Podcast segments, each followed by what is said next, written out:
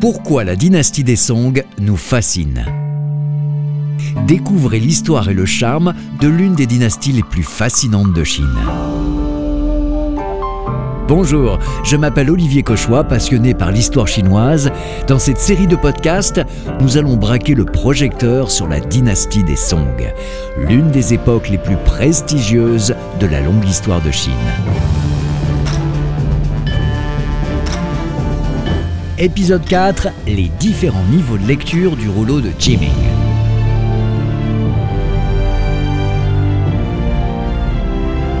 Tout le monde aime les secrets, et c'est peut-être l'une des raisons pour laquelle le rouleau de Chiming reste si fascinant encore aujourd'hui.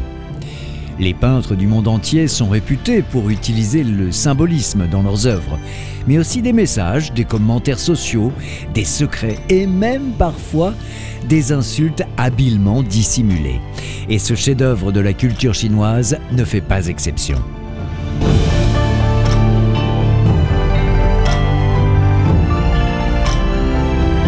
Dans ce podcast, nous allons découvrir des éléments concrets qui suggèrent qu'il se passe quelque chose de plus que de simplement cataloguer les activités des habitants de la dynastie des Song. Il y a en effet plusieurs niveaux de lecture à déceler dans cette œuvre du rouleau de Chiming.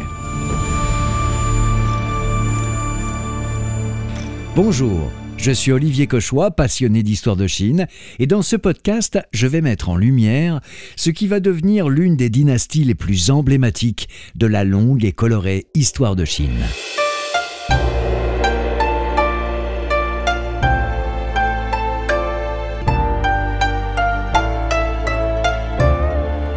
Dans la Chine antique, la plupart des villes avaient une muraille d'enceinte. Elle entoure les lieux où les gens vivent et travaillent, peut-être pour la défense, sans aucun doute pour la sécurité, et également comme un symbole de statut. C'est une marque de civilisation, un signe de modernité. D'ailleurs, si vous avez déjà visité Beijing, vous constatez que la plupart des murs de la ville ont disparu depuis longtemps et que beaucoup d'entre eux ne portent que le nom. Mais ce qui nous intéresse aujourd'hui est que ces murailles d'enceinte ont toutes des noms. Notre magnifique rouleau le long de la rivière pendant le festival de Qingming confirme la présence d'une muraille et donc d'un accès. Et parce que la scène de la peinture est supposée être la capitale des Song, Kaifeng, les observateurs ont suggéré que c'est la porte Dongshuae où la rivière Bian se jette dans la ville. Mais en regardant très attentivement, nous voyons que la porte n'a pas de nom, ou plutôt, il y a juste quelques points devant le caractère chinois qui dit porte. Du coup, ça donne la porte X. Notre artiste, Cheng Dui, semble avoir délibérément choisi de ne pas préciser son emplacement. Peut-être pour ne pas dévoiler un point stratégique d'accès à la ville, c'est une supposition. Est-ce qu'il peignait un tableau fantastique? Est-ce qu'il craignait que certaines personnes s'offusquent de se voir représentées dans le rouleau?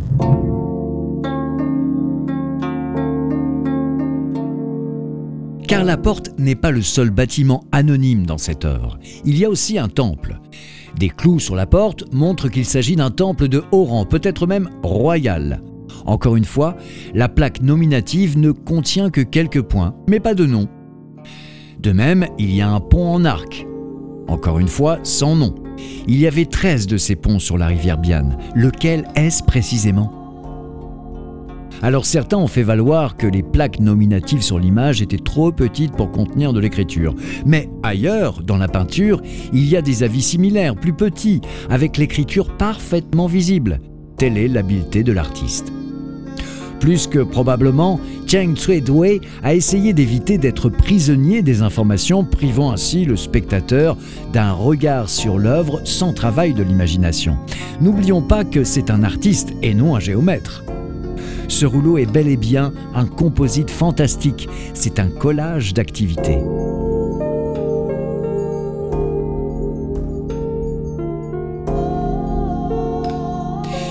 Bien que nous connaissons beaucoup de choses dans les œuvres d'art familières à nos vies aujourd'hui, nous devons faire très attention à laisser nos hypothèses à leur place, surtout si on vient de pays lointains. Je vais vous donner un exemple concret. Dès la première partie du rouleau, il y a un groupe de personnes revenant d'une sortie à la campagne avec deux faisans sauvages. Instinctivement, vous vous dites que c'est banal. En tout cas, c'est innocent. Eh bien, pas du tout. Car à l'époque de la dynastie des Song, chasser un faisan pouvait être un crime.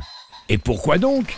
La raison est encore plus surprenante. La protection de l'environnement peut nous sembler un concept moderne, mais il faut savoir que l'empereur des Song du Nord, Chen Sun, qui a vécu des décennies avant la réalisation de cette peinture, avait publié un décret interdisant la chasse de février à novembre de chaque année, car pendant cette période, les animaux pondent des œufs et nourrissent les petits.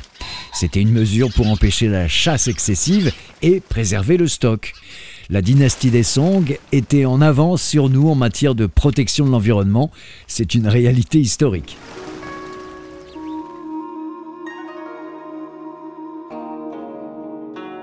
Donc, jusqu'ici, nous avons déjà décelé une démarche d'anonymat et une véritable affaire criminelle. Ce rouleau de Chiming devient un véritable thriller. D'ailleurs, le ressenti de danger est souligné par un cheval effrayé à proximité, sans aucun doute sur le point de galoper dans un marché voisin. En observant, finalement, il y a des plans où l'ambiance est vraiment tendue. Un vieil homme fait entrer son petit-fils dans leur maison. Les gens dans une petite maison de thé regardent nerveusement. Leur après-midi civilisé sur le point de se terminer chaotiquement. Et c'est de pire en pire ce qui en surface ressemble à un pavillon confortable est en fait une tour de guet. Dans une ville comme Kaifeng, tout incendie a des conséquences catastrophiques. Imaginez-vous 120 rues et impasses remplies de maisons de bois et d'autres matériaux inflammables. À moins qu'un incendie ne soit contrôlé dans la minute, il cause fatalement des ravages. Pensez au grand incendie de Londres ou à l'incendie du bazar de la Charité à Paris. Mais ici, dans ce rouleau, les pompiers sont absents et leurs quartiers sont devenus un restaurant. Alors qui veille au feu? Question en suspens. Je vous livre des éléments de réponse dans quelques minutes. Scène après scène, nous voyons des soldats et des fonctionnaires flâner paresseusement dans les rues, soit sans travail à faire, soit avec la volonté de ne rien faire, à part flâner. Ce rouleau commence à ressembler de moins en moins à un innocent et non moins charmant instantané de la vie quotidienne sous la dynastie des Song. Il ressemble également à un feuilleton où des dangers sont à chaque tournant et avec tous les maux de la société exposés. Si le peintre essayait de montrer une image positive de la ville à ses maîtres, alors il le faisait avec un brin de malice, soulignant de son pinceau des sous-entendus. Mais peut-être que, à la manière de Charles Dickens, qui mettait en lumière les maux de la société, ce rouleau était-il peut-être un avertissement de l'auteur, se servant justement de l'art pour transmettre un message plus personnel? Plus loin dans le rouleau, nous pouvons voir de très gros navires céréaliers ancrés le long de la rivière. Est-ce vraiment un signe de prospérité? Après tout, une opulence de céréales, c'est bon pour nourrir les gens. Seulement voilà, les céréales sont dans des navires privés. Or, au début de la dynastie des Song, son deuxième empereur a décrété qu'il ne devrait y avoir aucune céréale privée pour éviter la spéculation. Il voulait s'assurer que les commerçants privés ne pourraient jamais dominer le marché des céréales dans la ville. Pourtant, le rouleau montre que c'est exactement ce qui se passe. Le décret de l'empereur n'est visiblement pas appliqué. Alors est-ce un avertissement de l'auteur? D'ailleurs, quelques années seulement après la peinture de ce rouleau, le prix des céréales a quadruplé. Plus tard, il a été multiplié par 100 lorsque la ville a été assiégée par l'armée de Si, son pays voisin. C'est la même situation au pont en arc, où il apparaît qu'un bateau est sur le point de perdre son mât en ne l'abaissant pas à temps. Les marins tentent frénétiquement d'empêcher la collision pour abaisser le mât. Où sont les fonctionnaires? Pourquoi personne n'a-t-il averti les bateliers du désastre imminent? La situation dans cette ville périlleuse ne s'améliore pas au fur et à mesure que nous avançons.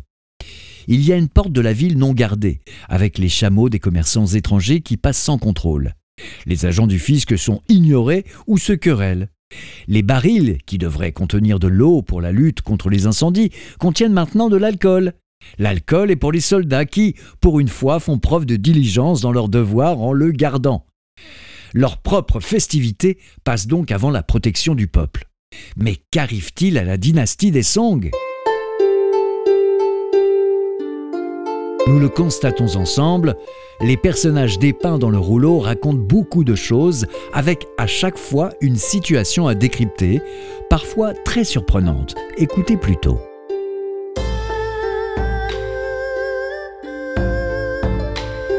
En tout, et nous l'avons vu précédemment, Cheng Sui-Wei a peint plus de 800 personnages.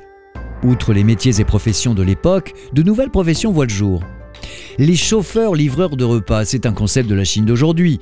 Il est devenu en effet normal maintenant que les gens commandent leurs plats favoris sur le smartphone pour se faire livrer à leur domicile ou au bureau en quelques minutes. Mais ici, c'est plus étonnant. Plus de 900 ans en arrière, nous le voyons dans la dynastie des Song. Les commerçants ou hommes d'affaires, trop occupés pour prendre une pause déjeuner, commandent leur nourriture à emporter.